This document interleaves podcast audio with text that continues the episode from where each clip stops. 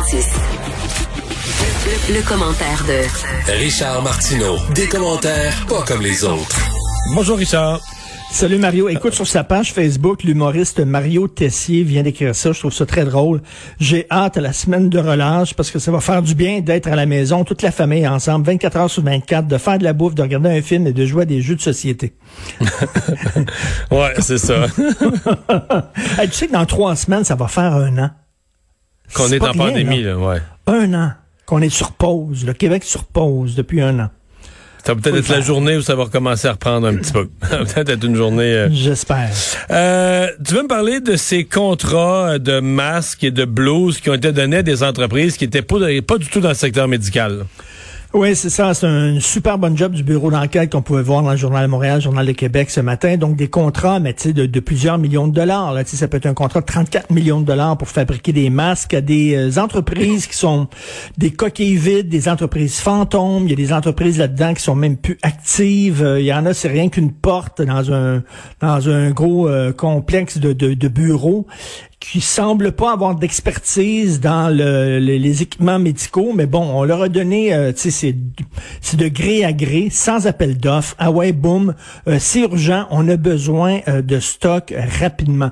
Je comprends qu'il y avait l'urgence de la situation, mais il y a aussi la qualité du stock que tu reçois. Tu sais, c'est c'est pas tout de le recevoir vite, mais si tu reçois du stock rapidement, mais qui est pas bon parce que l'entreprise n'a pas d'expertise, n'a pas d'expérience et que tu dois retourner ce qu'est-ce que ça donne? Et ce qui est vraiment fâchant de ce reportage-là, ben, c'est que, bon, bien sûr, euh, on se demande pourquoi ils ont choisi telle entreprise plutôt que telle autre, mais surtout, ici, il y a une opacité totale, il y a un manque de transparence parce qu'on demande, bon, OK, vous avez payé 34 millions, est-ce qu'on les a reçus à temps? Est-ce que vous avez reçu le nombre de masques euh, que vous aviez, euh, pour lequel vous aviez payé? Est-ce que ces équipements-là étaient de bonne qualité? On ne le sait pas, le gouvernement ne veut pas le dire. Mais ça, faudra donner les ça faudra donner les réponses un jour parce que que ça se donnait sans appel d'offres, c'est évident. là. Il n'y avait pas d'appel d'offres, ça prenait des masques, on n'en Ben oui. pas. Il n'y avait aucun doute qu'il n'y avait pas d'appel d'offres. Euh, bon. Des entreprises, c'est sûr qu'il y a des entreprises vraiment bizarres, là, tu sais. En même temps, tu te dis, bon, je suppose qu'à cette date-là, quelqu'un qui était dans n'importe quel domaine, euh, je sais pas moi, dans les, les matériaux de n'importe quoi, puis qui disait, Hey, moi j'ai des contacts en Chine, je serais capable de t'avoir euh, des masques, tu vas t'en avoir, je sais pas, un million, deux millions. Peu près convaincu que le gouvernement devait dire oui, là, tu sais, si t'es capable de m'en avoir. euh, Mais, tu sais, quand même, avant de donner de l'argent, tu t'assures, là, tu sais, je veux dire. Non, non, non, besoin que la marchandise besoin- est- Ben oui, tu as besoin d'un extincteur chez toi. Soit tu vas faire un fabricant d'extincteurs, euh, quelqu'un que, bon, qui, qui est recommandé, qui, qui a une expérience et tout ça. Tu fais pas fabriquer ton extincteur par le chum d'un cousin, du beau-frère qui bagasse des extincteurs dans le fond de son sous-sol. C'est qui ces gens-là qui ont soudainement ces contrats-là, des contrats de plusieurs millions Mais je pense pas qu'il est fabriqué. là. à moi, tu Non, fabricants, je pense que c'est des gens qui avaient un contact quelque part en Chine ou dans- qui, avaient. Mais pourquoi, pourquoi le manque de transparence? Il me semble qu'on devrait le savoir. Non, mais c'est ça que j'ai. C'est exactement ce que je dis. C'est ça qui m'énerve. Aujourd'hui, il faut savoir où est-ce qu'est allé notre euh, où est-ce qu'est allé notre argent, qu'est-ce qu'on a eu comme marchandise, comme qualité de marchandise. Ça, je suis tout à fait d'accord qu'il faut être transparent. Mais pour le reste, juste rappeler que à un moment donné, le logo en conférence de presse disait toutes les fois combien de jours on avait des masques pour huit jours, six jours. Neuf jours. On donnait en conférence de presse le nombre de jours à venir pour être sur le bout de nos chaises. puis On se disait, oh, shit, il reste de la, il reste des Quoi, masques. ces gens-là, il y a peut-être peut-être des entreprises comme ça, euh, de même, qui pourraient nous avoir des vaccins euh, beaucoup plus, de façon Ouais. beaucoup plus efficace que le gouvernement canadien. On sait pas, là. On sait jamais, là. Bon, tu veux parler de ce prof de l'Université d'Ottawa, mais bon, qui réitère là, sur les réseaux sociaux ses messages horribles, toujours à l'endroit du, du Québec. Mais là, cette fois-ci, qui s'en est pris à François Legault. Oui, ben François Legault a annoncé qu'il voulait euh, lutter pour protéger la liberté d'expression sur les campus. On sait qu'elle est menacée, donc euh, bien sûr, il faisait référence à ce qui se passe à l'Université d'Ottawa.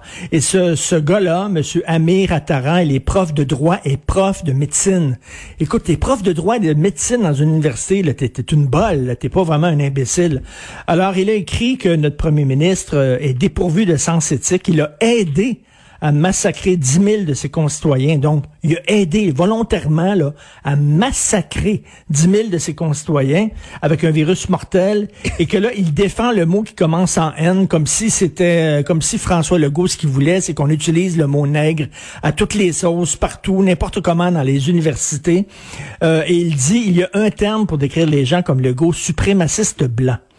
Et lui, il est prof à Ottawa. Rappelons-nous qu'à l'Université d'Ottawa, il y a une prof, une enseignante qui utilisait le mot en haine dans un contexte pédagogique. Elle disait, euh, elle disait euh, avant, euh, les Noirs se faisaient appeler un nigger par par les racistes. Ils ont utilisé ce mot-là, ils se l'ont approprié, puis ils l'ont comme désamorcé. Ils ont enlevé toute la charge négative. Et tout ça, c'est ce qu'elle expliquait. Et elle dit peut-être que les gays pourraient faire la même chose avec des mots dérogatoires envers les gays, prendre ces mots-là, se les approprier. Bon, c'est ce qu'elle disait. Elle, elle été suspendue pour dire ça. Pourtant, c'était historique ce qu'elle disait. Elle n'a rien inventé. Elle n'a pas utilisé le mot en haine de façon dérogatoire. Elle a été suspendue. Lui, est-ce que lui, il traite le, premier ministre de suprémaciste blanc. Un premier ministre, faut le dire, qui a été démocratiquement Oui, mais c'est parce que dans, dans ces thèses-là, François Legault avait pas le droit de prendre la parole. Il n'avait pas à s'exprimer là-dessus. Il n'a pas le droit à son point de vue sur cette question-là. C'est ça la thèse, non? Euh, sur la, ben, lui, il dit en plus, il s'en prend à une université qui est même pas euh, au Québec, alors que François Legault, euh, lui, ce qu'il disait, c'est qu'il voulait protéger la liberté d'expression sur les campus universitaires au Québec. Ben oui, il a raison. Il, veut dire, à, l'UCAM, à l'Université ben Concordia, à l'Université McGill, les mêmes questions se posent. Les mêmes questions se posent. Mais comment ça se fait que lui, ce prof-là, peut, euh, peut en fait, par le go, on s'entend, là, en traitant le go de suprémaciste blanc, ce qu'il dit, c'est que les Québécois qui l'appuient à forte majorité... Mais on s'entend que, ce prof-là est un raciste envers tous les Québécois. C'est un raciste, mais, mais le racisme anti-québécois n'est pas un vrai racisme. Ah, ça Parce passe, que quand, quand tu traites, quand tu traites un raciste de raciste, t'es pas raciste.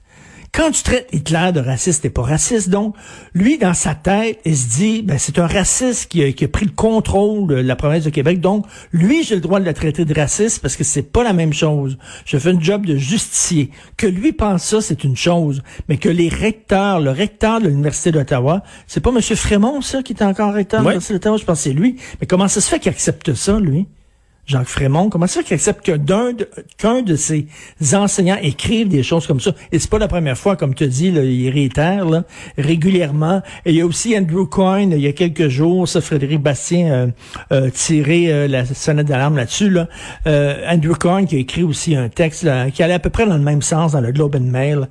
Écoute, le Québec bashing se porte très, très bien au Canada anglais. Je comprends pas comment ça se fait les interventions policières euh, où les euh, agents doivent se mettre en danger. Ça ressemble de plus en plus à la France. Tu sais qu'en France, à Paris, entre autres, il y a des certains quartiers où les policiers peuvent même pas rentrer parce qu'ils sont lancés des roches, ils se font agresser, tout ça. Et écoute, là, ça commence à être assez élevé. Il faut dire que lorsque la mairesse de Montréal elle-même laisse sous-entendre que tous les policiers de la ville de Montréal, mais en tout cas, que les qu'il y, a du racisme systémique au sein de la police, euh, ce qu'elle dit finalement, c'est que écoute, son fair game, c'est-à-dire que c'est les, policiers, c'est des mauvais, c'est des bandits, c'est des méchants, il y a du racisme systémique. En fait, ce que tu fais, c'est que tu donnes quasiment le go aux gens qui sont anti-policiers. Et ça, ça remonte à depuis longtemps. Regarde, en 2012 aussi, il y avait des agressions contre les policiers on les dénonçait pas beaucoup, on acceptait ça de la part des manifestants dans la rue. Euh, aussi, euh, il y a eu des rencontres du G20 où des manifestants euh, lançaient des boules de billard à la face des policiers. Là encore, on a beaucoup euh, critiqué la violence des policiers envers les manifestants, mais pas l'inverse, pourtant qui était pas plus acceptable. Et là, ben écoute, ça commence à dégénérer. Euh, il y a certains quartiers où ça devient dangereux pour les policiers et on veut pas aller, euh, on veut pas se rendre jusqu'en France, parce qu'en France, écoute, il y a des, il y a des dépressions, il y a des burn-out, la job de policier est très, très dur en France. Et là, tu as comme un désaveu totalement des figures d'autorité je trouve ça très dangereux et ça revient, là, je reviens à la mairesse que, au, loin, au, lieu de calmer le jeu, que finalement lancer de l'huile sur le feu, c'était pas génial. Merci Richard. Merci à demain. À demain.